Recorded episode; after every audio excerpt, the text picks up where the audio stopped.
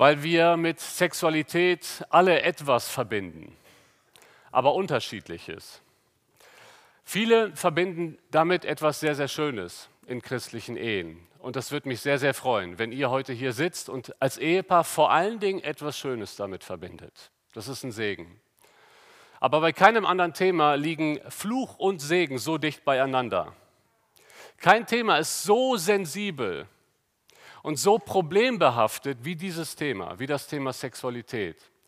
Es kann einer der größten Segnungen in der Ehe sein. Ich sage nicht der größte Segen. Ja? Die Sexualität ist nicht die Basis einer Ehe. Sie ist vielleicht so etwas wie das Sahnehäubchen in einer Ehe. Sie ist nie die Basis. Das ist Christus allein.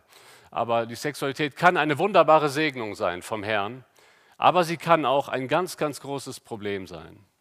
Ähm, das hängt davon ab, wie wir mit diesem Thema umgehen, was wir für Erfahrungen mit diesem Thema machen.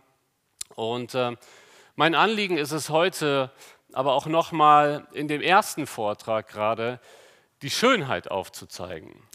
Und ich glaube, es ist so wichtig, dass wir, ähm, dass wir in der Gemeinde offen über dieses Thema reden. Und ich werde heute in einer gewissen Offenheit, in einer Offenheit, die die Bibel auch hergibt, über dieses Thema sprechen. Das erste Thema, der erste Punkt lautet Sexualität und die Gemeinde.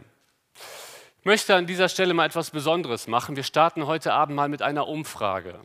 Und die Techniker haben es ermöglicht, dass ihr alle jetzt an einer Umfrage teilnehmen könnt. Ihr werdet gleich einen QR-Code an der Wand sehen. Ich hoffe, das klappt. Wenn ihr jetzt mal euer Handy zückt, ausnahmsweise während der Predigt mal das Smartphone zücken und den QR-Code scannt, und zwar lautet die Frage, also alle im Livestream, ihr könnt euch gerne mit beteiligen.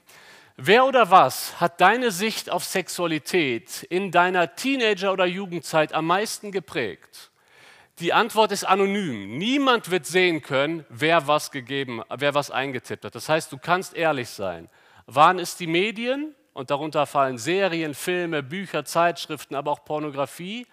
Freunde und Klassenkameraden? War es die Gemeinde? Und das Wort Gottes oder waren es die Eltern? Wir warten einen Moment. Oben rechts können wir sehen, wie viele Personen sich gerade daran beteiligen. Und ich warte noch einen Moment, weil wir im Livestream auch zehn Sekunden Verzögerung haben, dass die Geschwister, die Zuschauer im Livestream sich auch noch beteiligen können. So, jetzt schließen wir die Umfrage wieder. Wir haben noch zehn Sekunden, durch die, die im Livestream etwas verzögert daran teilnehmen. So, da haben wir das Ergebnis. Ich muss sagen, ich habe mit einer Tendenz gerechnet, die in, Richtung, in diese Richtung geht, aber dass es so deutlich ist, damit habe ich nicht gerechnet. Wer oder was hat deine Sicht auf Sexualität in der Teenager- und Jugendzeit am meisten geprägt? 73 Prozent aller, die sich daran beteiligt haben, sagen Medien. 19 Prozent sagen Freunde und Klassenkameraden. Sieben Prozent sagen die Eltern und ich möchte euch einen herzlichen Glückwunsch sagen für diese sieben Prozent. Was habt ihr für einen Segen erlebt, dass eure Eltern das geprägt haben? Ich hoffe, es waren gläubige Eltern und sie haben euch gut geprägt, aber davon gehe ich jetzt mal einfach aus.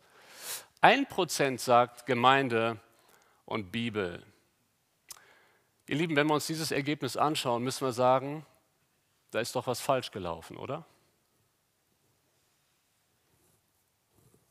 Ich hätte ähnlich abgestimmt.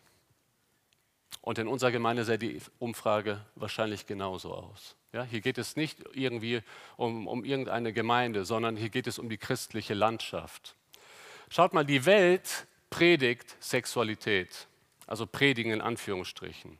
Die Welt ist lautstark. An jeder Ecke verkündigt die, äh, die Welt Sexualität in einer pervertierten Form. Ich nehme mal an, dass die Medien die deine Sichtweise über Sexualität geprägt haben. Wahrscheinlich gibt es einen größeren Unterschied zu der Sexualität, wie wir sie in der Bibel finden. Aber das ist die Prägung, die du mitbringst in den heutigen Abend auch ein Stück weit. Ja. Wahrscheinlich hat Gott mittlerweile vieles in deinem Leben getan, aber das ist die Prägung.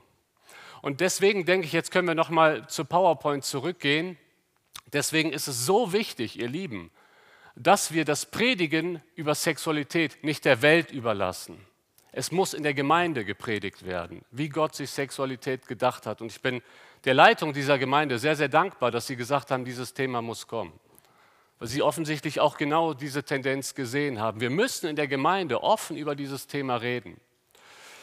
Für mich und meine Frau ist es immer ein besonderer Anlass, wenn wir die Ehevorbereitung machen. Und kurz vor der Hochzeit, das ist das letzte Thema, was wir mit den Verlobten besprechen, ist Sexualität.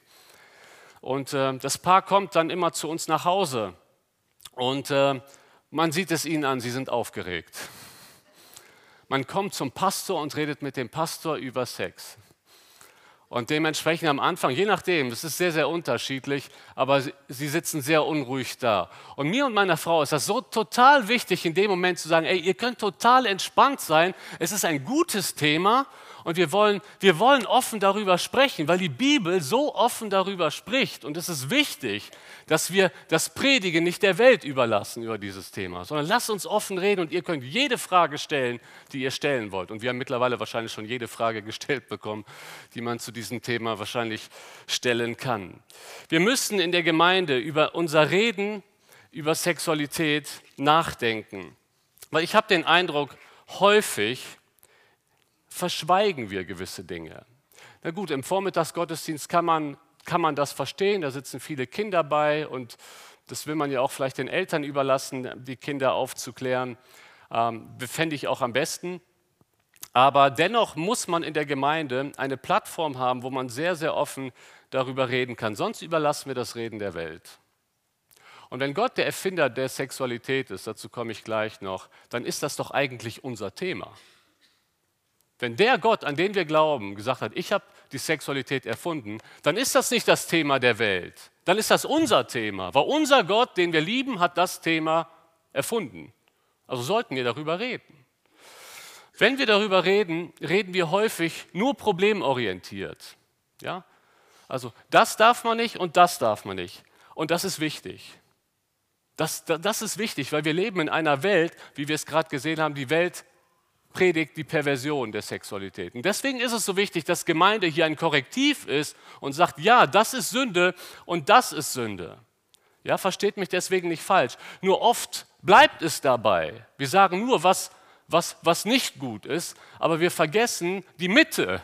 Wir behandeln oft nur die Ränder der Sexualität und wir vergessen die Mitte. Wie hat sich Gott es eigentlich gedacht? Wie schön hat sich Gott die Sexualität vorgestellt. Und deswegen möchte ich im ersten Vortrag heute Abend mehr über die Schönheit der Sexualität reden, wie Gott sie sich gedacht hat, aber im zweiten Vortrag heute eher auch warnend über dieses Thema sprechen. Beides ist wichtig.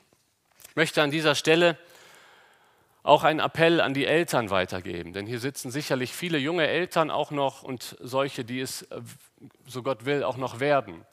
Es ist so wichtig, dass ihr mit euren Kindern über Sex redet. Und zwar die Erstinformation muss von euch kommen. Es ist so wichtig, weil es ist entscheidend, wer setzt die Erstinformation? Wo hört das Kind zum ersten Mal über Sexualität? Und das müssen die Eltern sein. Das ist so wichtig. Wir haben vor einiger Zeit, meine Frau und ich, so einen hilfreichen Vortrag von Josh McDowell gehört. Der hat auch ein deutsches Buch dazu geschrieben, ist auf Deutsch übersetzt. Und er sagt, sie haben, er und seine Frau, sie haben den Ansatz gewählt, häppchenweise den Kindern immer ein bisschen mehr zu diesem Thema weiterzugehen. Dass es nicht dieses eine peinliche große Gespräch gibt, sondern dass sich das Kind gar nicht daran erinnern kann, wann es das erste Mal von den Eltern davon gehört hat. Und dank der Gnade Gottes, wir haben es genauso umgesetzt. Bevor unser Kind in der ersten Klasse war, unser ältester Sohn, wusste er, wie das Baby in den Bauch kommt. Vor dem ersten Schuljahr, weil heutzutage hören sie es schon in der Grundschule.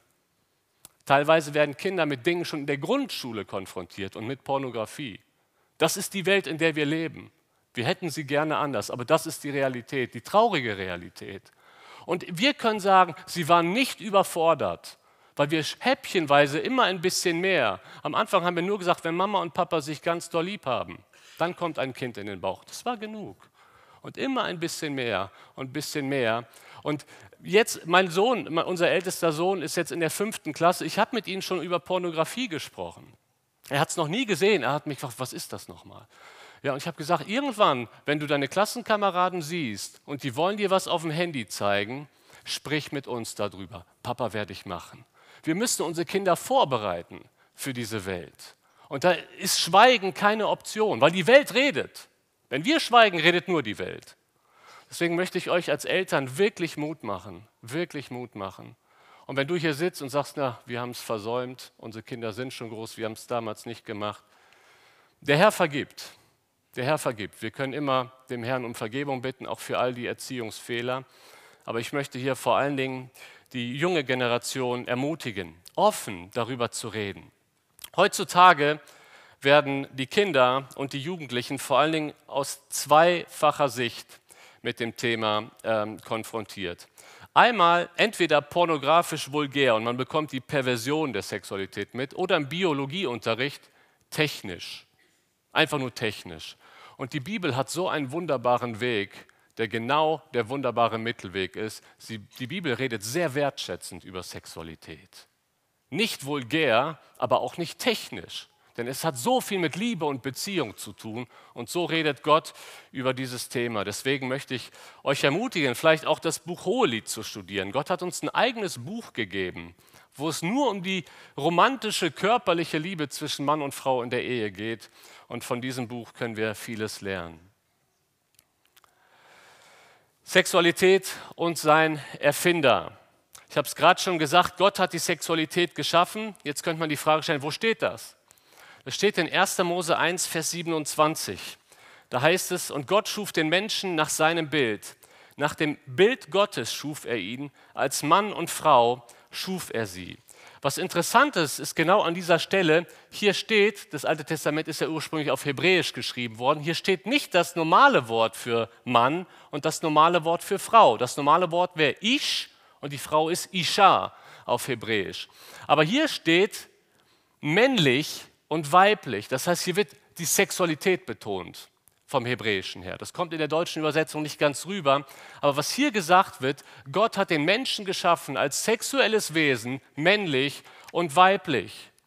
Und dann heißt es, nachdem Gott alles geschaffen hat, heißt es in Vers 31, und es geschah so, und Gott sah alles, was er gemacht hatte, und siehe, es war sehr gut. Und es wurde Abend und es wurde Morgen, der sechste Tag. Eine Frage. Wenn Gott alles sieht, was er geschaffen hat und über alles sagt, sehr gut, ist die Sexualität mit eingeschlossen? Ja. Gott findet die Sexualität sehr gut. Und ganz ehrlich, manchmal muss das noch in unsere Köpfe reinkommen, oder? Wisst ihr warum?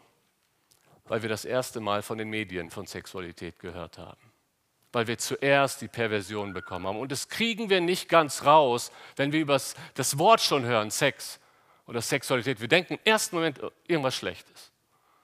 Und da möchte die Bibel unser Denken neu korrigieren. Gott sagt, es ist sehr, sehr gut. Sehr gut. Nicht nur gut, sehr gut. Und da möchte Gott unser Denken verändern. C.J. Mahaney schreibt, in dem Buch Sex und sein Erfinder, ein sehr empfehlenswertes christliches Buch. Würde Gott uns, seine meistgeliebten Geschöpfe, im Stich lassen, wenn es um so etwas Mächtiges und Grundlegendes geht wie unsere Sexualität? Würde er uns ein solches Geschenk ohne Anleitung geben? Wo soll ein christliches Paar nach dem Vorbild für Gott verherrlichende Sexualität suchen? Wenn nicht in der Bibel, wo sonst? Genau in der Bibel gibt Gott uns die Anleitung. Und da müssen wir immer wieder reinschauen. Und dazu möchte ich jetzt kommen und darauf auch den Schwerpunkt setzen. Wie hat sich Gott die Sexualität denn gedacht? Und das sind vier Aspekte, die ich hier betonen möchte. Eine vierfache Absicht. Vielleicht gibt es auch noch einen fünften Punkt. Ich möchte nicht Anspruch auf Vollständigkeit erheben, aber ich denke, das sind die vier wesentlichen Punkte. Natürlich die Fortpflanzung. Das ist ein Aspekt der Sexualität. Da heißt es ja in 1. Mose 1, 28, und Gott segnete sie und Gott sprach zu ihnen, seid fruchtbar und vermehrt euch und füllt die Erde und macht sie euch untertan und herrscht über die Fische des Meeres und über die Vögel des Himmels und über alle Tiere, die sich auf der Erde regen. Gott hat die Sexualität geschaffen, unter anderem für die Fortpflanzung. Nicht nur, aber auch. Und deswegen ist es natürlich wichtig, dass jedes Ehepaar den Wunsch hat, Kinder zu bekommen. Die Bibel hat so eine positive Haltung zu Kindern. Und ich würde immer ein großes Fragezeichen dahinter setzen, wenn ein christliches Ehepaar sagen würde, wir wollen überhaupt keine Kinder. Da, da läuft irgendwas falsch im Herzen. Ja?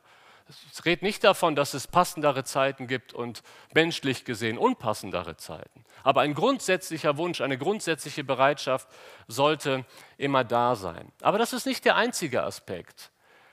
Die Absicht der Sexualität ist auch Freude bzw. Lust. Ich habe Freude mit hinzugefügt, weil auch beim Thema Lust, da denken wir oft in erster Linie an etwas Negatives und es kann negativ werden.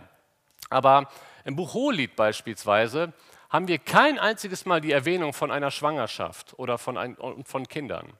Das heißt, da wird eigentlich der Fokus drauf gesetzt, es ist zur Freude, zum Segen für Mann und Frau gegeben worden. Und wenn ich Sprüche 5 lese, komme ich nicht dabei daran vorbei, zu sagen, Gott hat die Sexualität auch geschaffen zur Freude.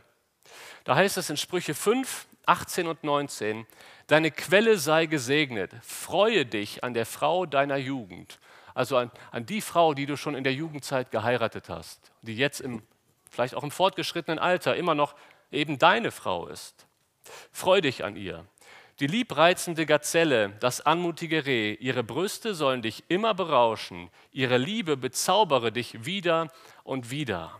Für berauschen steht hier so ein starkes Wort, das wird sonst verwendet, wenn man sich mit Wein berauscht. Das ist Sünde. Aber sich im Rahmen von Gott gewollter Sexualität an seinem Ehepartner zu berauschen, ist geboten. Sprüche 5. Ja. Und das ist wichtig, dass wir, dass wir das festhalten. Ben Patterson schreibt, auch in dem Buch Sex und sein Erfinder, ich erwähne dieses Buch, weil das ist das beste Buch, was ich zu diesem Thema gelesen habe. Sexualität unter der Herrschaft Jesu heißt das Buch. Und er, er schreibt in einem Kapitel, bei dieser ganzen Besessenheit nach Sex ist man dazu verleitet, das Gute und die Lust am Sex herunterzuspielen, weil man sie für überbewertet hält. Doch das könnte genauso der Wille des Teufels sein wie die Besessenheit. Lust ist Gottes Idee und Gott ist der Feind des Teufels. In Wahrheit hasst der Teufel die Lust, denn, Gott, äh, denn er hasst den Gott der Lust. Gott ist der Erfinder von Lust. Im biblischen Sinne, versteht mich. Ja?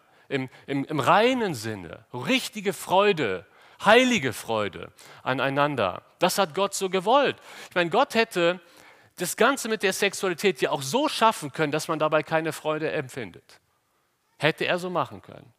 Gott hat beispielsweise in der Anatomie der Frau ein Organ reingelegt, das zu nichts anderes da ist, als Lust zu empfinden. Hätte Gott weglassen können.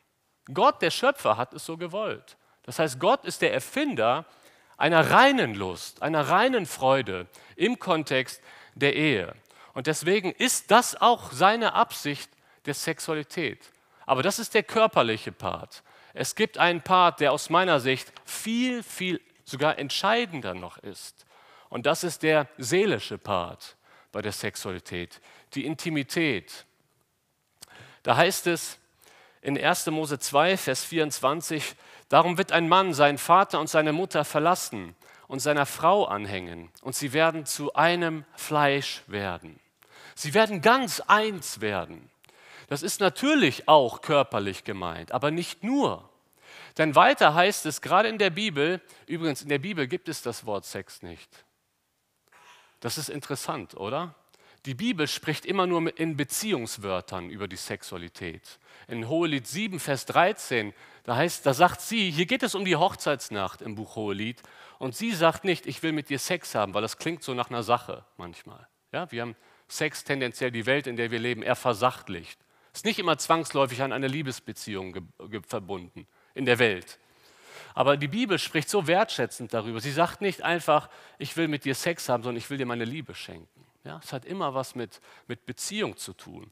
Und ganz stark ist das Wort, wo es heißt, Adam erkannte seine Frau und sie wurde schwanger. Im Hebräischen steht hier das Wort Yada. Und das ist ein ganz tiefes Erkennen, ist hier gemeint. Eine, eine Erfahrung, die man miteinander teilt die über eine rein körperliche Erfahrung hinausgeht. Und das ist die viel tiefere Ebene in der Sexualität. Das ist, das ist ja gerade der Grund, warum viele Menschen leiden, wenn sie auf diesem Gebiet missbraucht wurden, wenn sie auf diesem Gebiet vergewaltigt werden. Wir haben einige Frauen und Männer in der Gemeinde, die eine Vergewaltigung hinter sich haben, als Opfer, ja, die missbraucht wurden. Warum leiden Menschen so?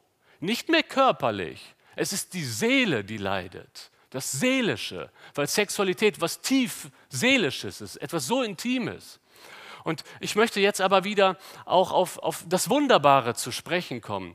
Gerade da will Gott dem Ehepaar ein so wunderbares Geschenk machen. Und ich glaube, dass wenn wir die Sexualität in einer Weise leben, wie Gott sie sich vorgestellt hat, können Christen eigentlich die erfüllendste Sexualität haben. Viel, viel erfüllender als die Welt. Weil die Welt reduziert es auf einen körperlichen Akt. Da werden, ich bekomme das von unseren Verlobten mit, die dann in der, in der Welt bezeugen, wir, wir haben noch nicht miteinander geschlafen, wir wollen ganz bewusst warten, bis wir heiraten. Und häufig kommt die Meldung, echt jetzt? aber ihr wisst doch noch gar nicht, ob ihr körperlich zusammenpasst. Das ist meistens die Frage. Was, was, was signalisiert diese Frage? Sexualität wird auf etwas Körperliches reduziert, was eine gewisse Anzeit dauert und dann ist es eben vorbei. Und das ist es nicht. Es ist Kleber für die Ehe. Gott will damit die Ehe stärken. Es ist so viel, was, was bleibt. Und ich, ich finde es so wunderbar, diesen Gedanken. Man teilt, dieser Gedanke Gottes, man teilt etwas immer nur mit einer Person. Und zwar mit der Person, die man am meisten liebt und von der man am meisten geliebt wird. Die Person, mit der man durch dick und dünn gegangen ist. Die Person, mit der man Kinder großgezogen hat. Die Person, die einem immer treu ist. Und immer wieder kommt man mit dieser Person zusammen und teilt etwas so was Schönes. Ihr Lieben, das kann die Welt nicht bieten. Das kann die Welt nicht bieten. Diese Tiefe, die Gott sich dabei gedacht hat. Und deswegen, das ist die Botschaft, die wir verkündigen sollten. Das ist die Botschaft, die wir in unseren Ehen leben sollten.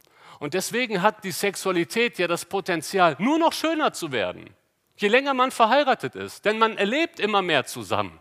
Man verbindet, es verbindet einen so viele Jahre durch die man, in denen man durch dick und dünn gegangen ist. Und das ist ein viel, viel aus meiner Sicht entscheidenderer Aspekt als nur das Körperliche. Aber es gibt eine noch tiefere Ebene. Sexualität und Anbetung. Wie geht es dir bei diesem Gedanken, wenn ich sage, während du und dein Ehepartner miteinander schlaft, schläft, geschieht Gottesdienst.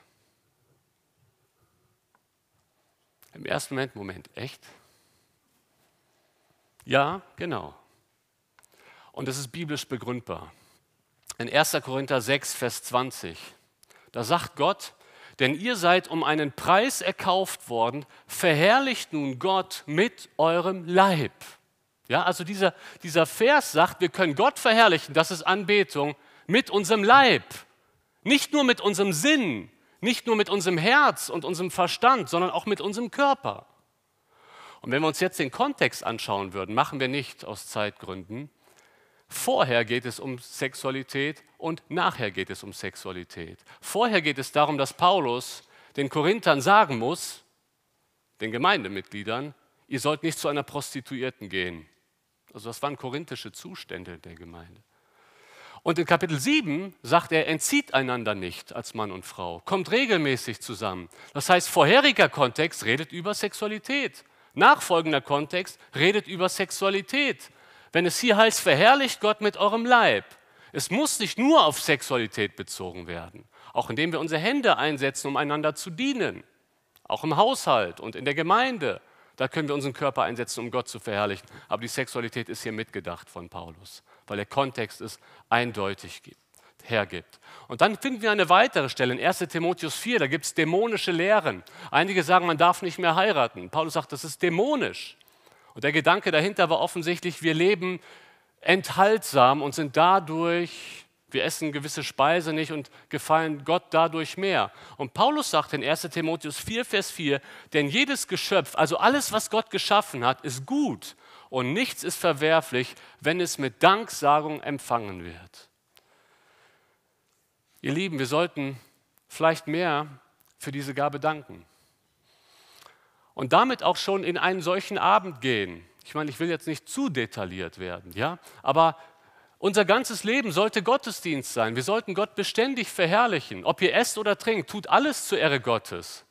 Dann doch erst recht, wenn wir im Schlafzimmer Gottes Willen tun, indem wir das genießen, was Gott uns geschenkt hat. Auch das ist ein Akt der Anbetung. Wir verherrlichen Gott. Gott ist dabei. Und Gott freut sich sogar, wenn ein Ehepaar in, im gottgewollten Sinne miteinander körperlich die Liebe teilt und zusammenkommt. Gott freut sich darüber, weil er ist der Erfinder und er sagt, es ist sehr, sehr gut. Manchmal muss diese Erkenntnis noch wachsen, oder? Bei mir musste sie lange wachsen und ich will nicht behaupten, dass ich es voll verstanden habe. Weil ich auch sicherlich zum Teil gerade in meiner Teenagerzeit durch die Welt geprägt wurde, in verschiedener Hinsicht.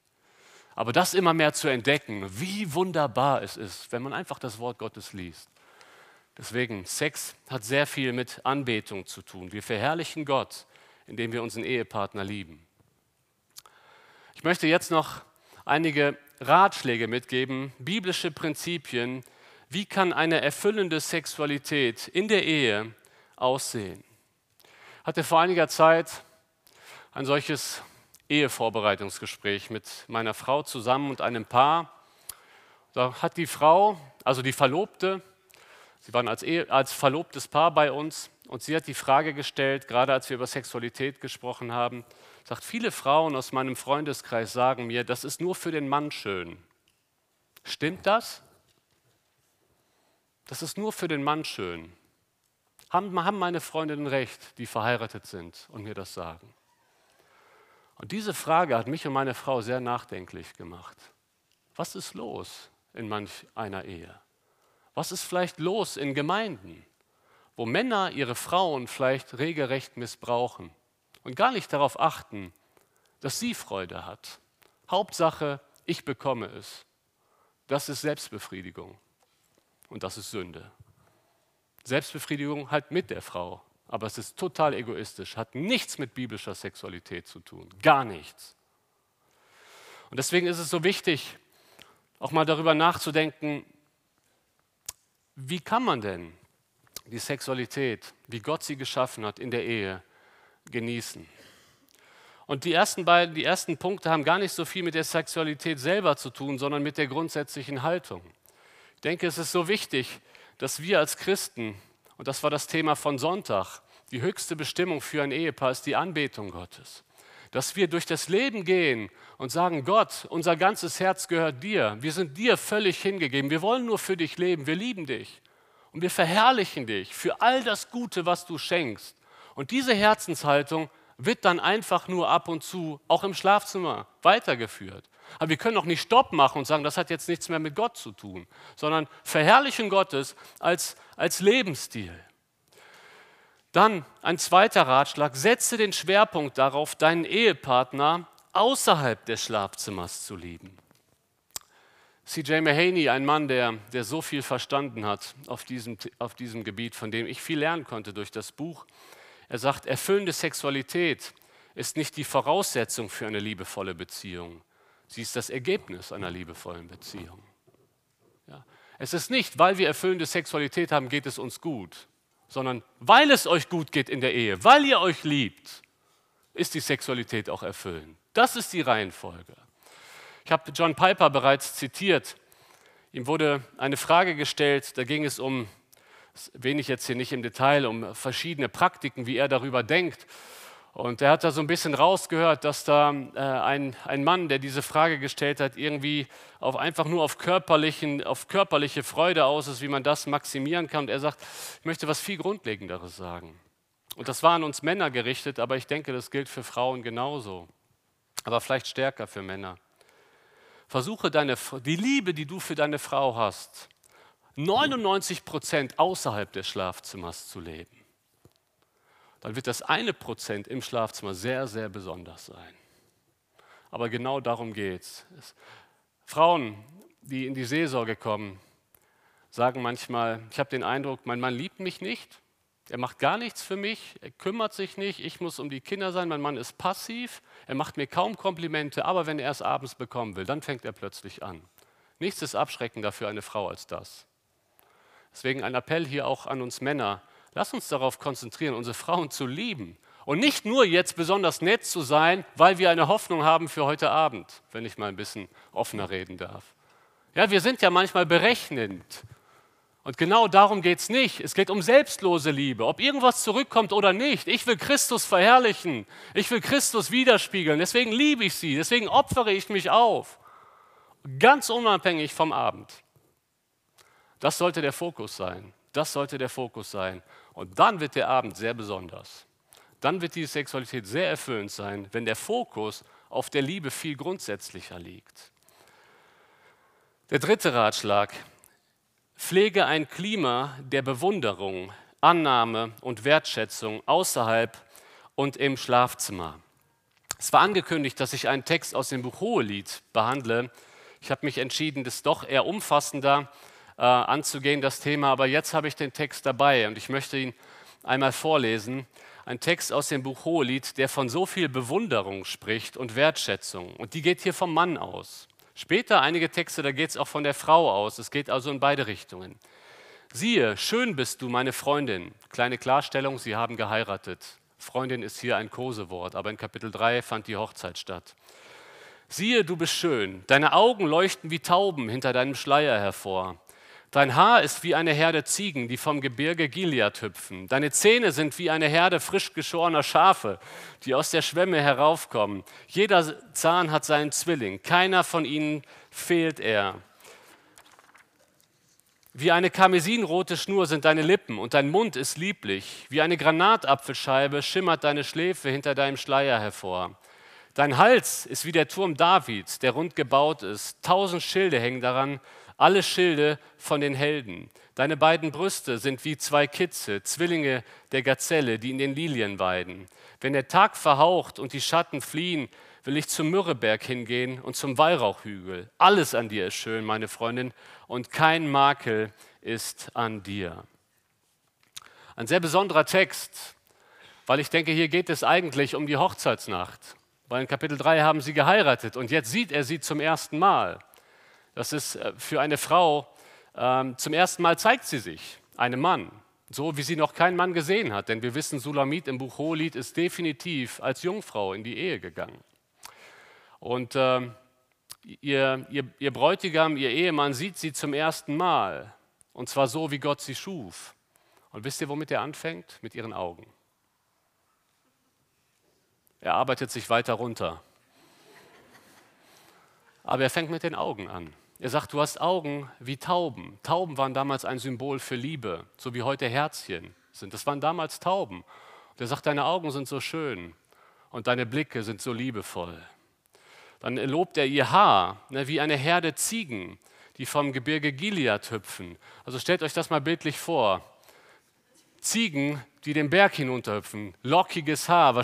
Vielleicht macht sie gerade ihr Haar auf. Ich will da nicht zu viel Fantasie in den Text legen. Aber es ist definitiv eine, eine, eine, ein großes Kompliment. Dann die Zähne, das ist für uns jetzt fast lustig, ne, zu sehen, die Zähne sind weiß und keiner fehlt. Damals gab es noch keine Zahnmedizin. Das war ein wirkliches Kompliment, wenn du noch alle Zähne im Mund hattest. Und er lobt sie dafür. Er lobt ihre, ihre schönen Lippen. Er lobt ihre Schläfe bzw. Wangen. Hier wird zwar Schläfe erwähnt, aber das hebräische Wort ist nicht ganz klar. Wahrscheinlich bedeutet es Wangen.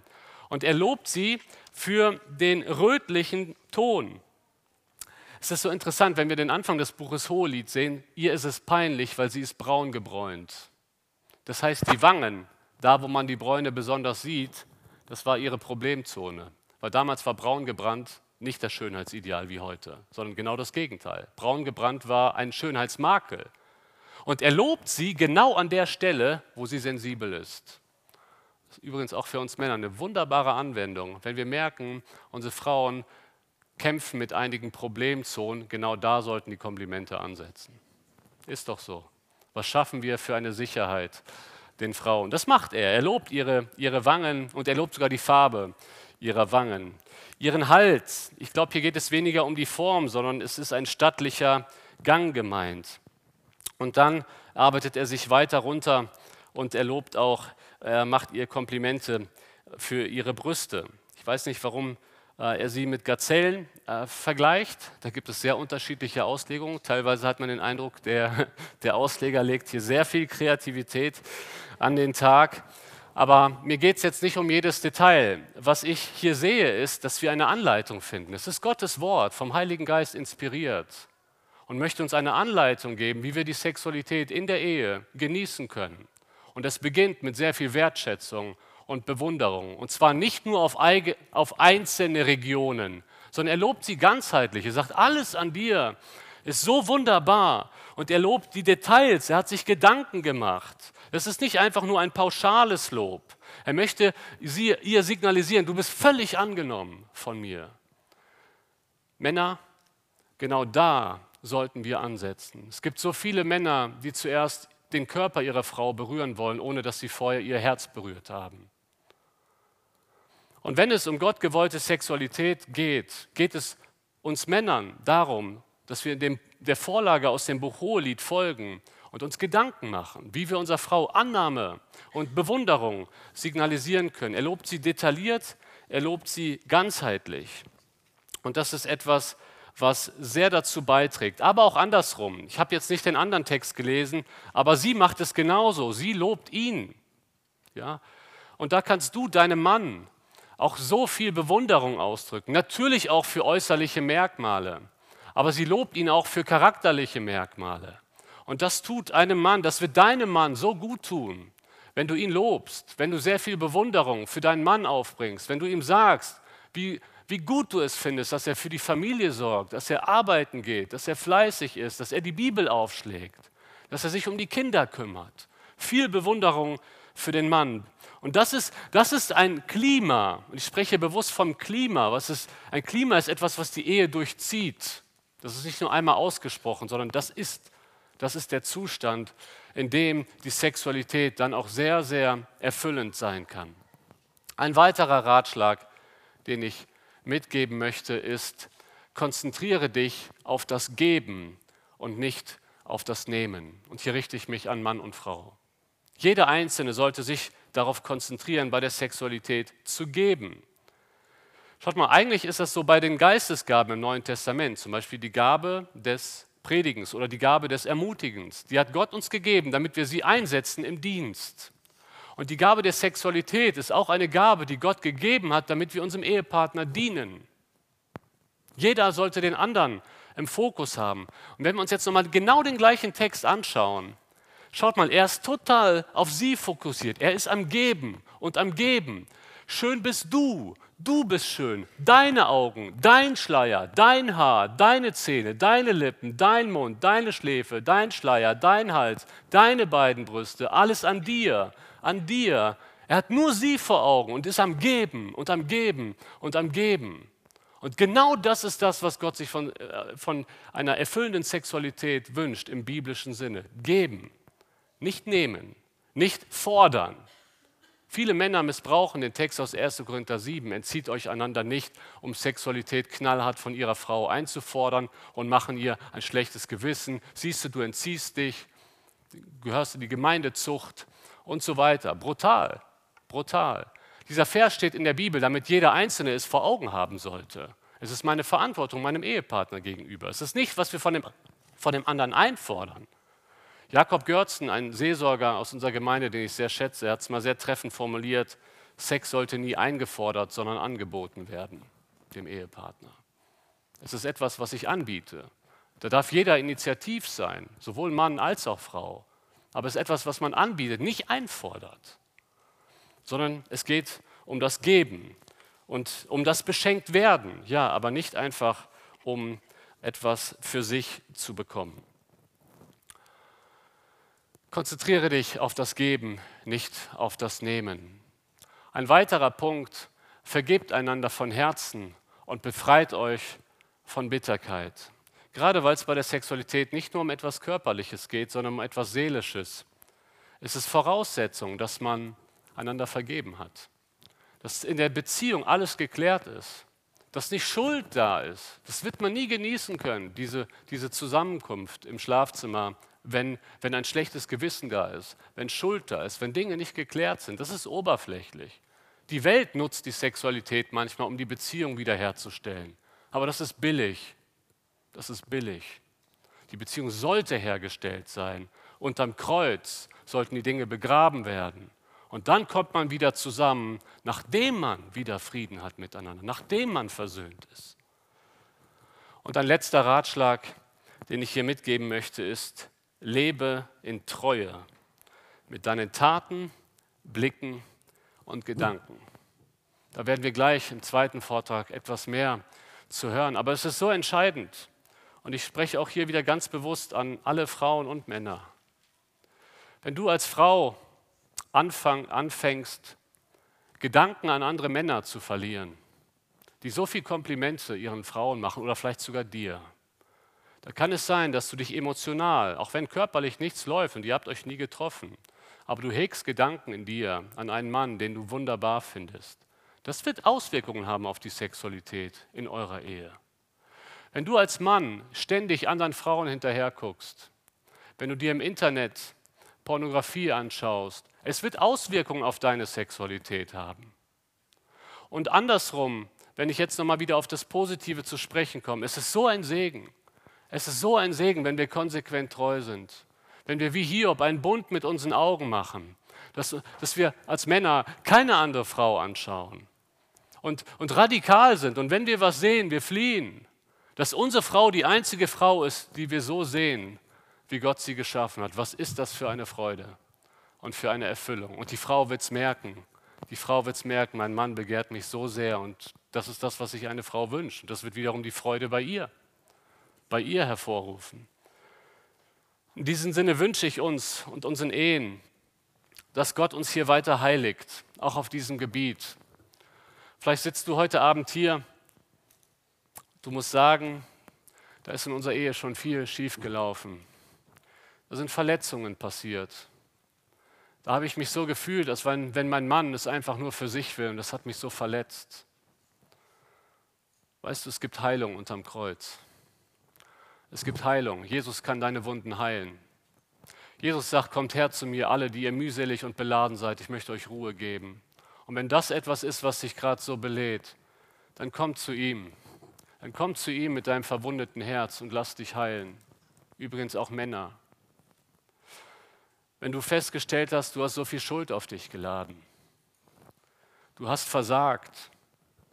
Du bist nicht treu gewesen in Gedanken, in Taten.